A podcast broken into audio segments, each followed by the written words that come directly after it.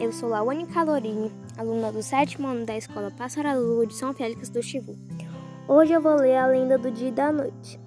Há muitos anos atrás, quando somente os índios habitavam as terras amazônicas, os mais velhos contavam aos seus netos que no começo de tudo só havia uma grande escuridão.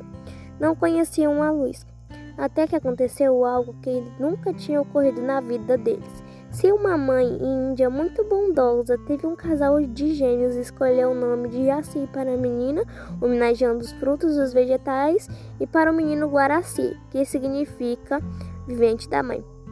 Os índios festejaram com muita comida, bebida, cantos e danças, porque sabiam, por avisos vindos através de sonhos, que elas seriam muito importantes para o mundo. O tempo passou e os irmãos passaram a se gostar muito e eram também muito unidos. Quando ficaram adultos, começaram a ter interesses opostos. Jaci tornou-se uma moça bela e delicada, diferente de Guaraci, que era forte e orgulhoso. Ele resolveu procurar Tupã, sem avisar a ninguém da tribo, e pediu ao deus dos índios que o transformasse em um grande astro-rei para ajudar seu povo. E nesse mesmo instante, Guaraci foi transformado numa brilhante bola de luz que subiu aos céus e clareou fortemente toda a terra, deixando os índios completamente abismados com o que estava vendo.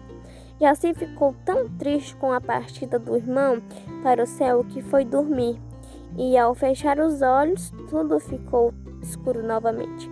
Então percebeu que se abrisse os olhos, tudo ficava claro e por isso Jaci também pediu a Tupã para iluminar para sempre a escuridão e ficar ao lado do seu irmão, mas Tupã lhe disse que isso não seria possível, pois onde um estava, o outro não poderia estar.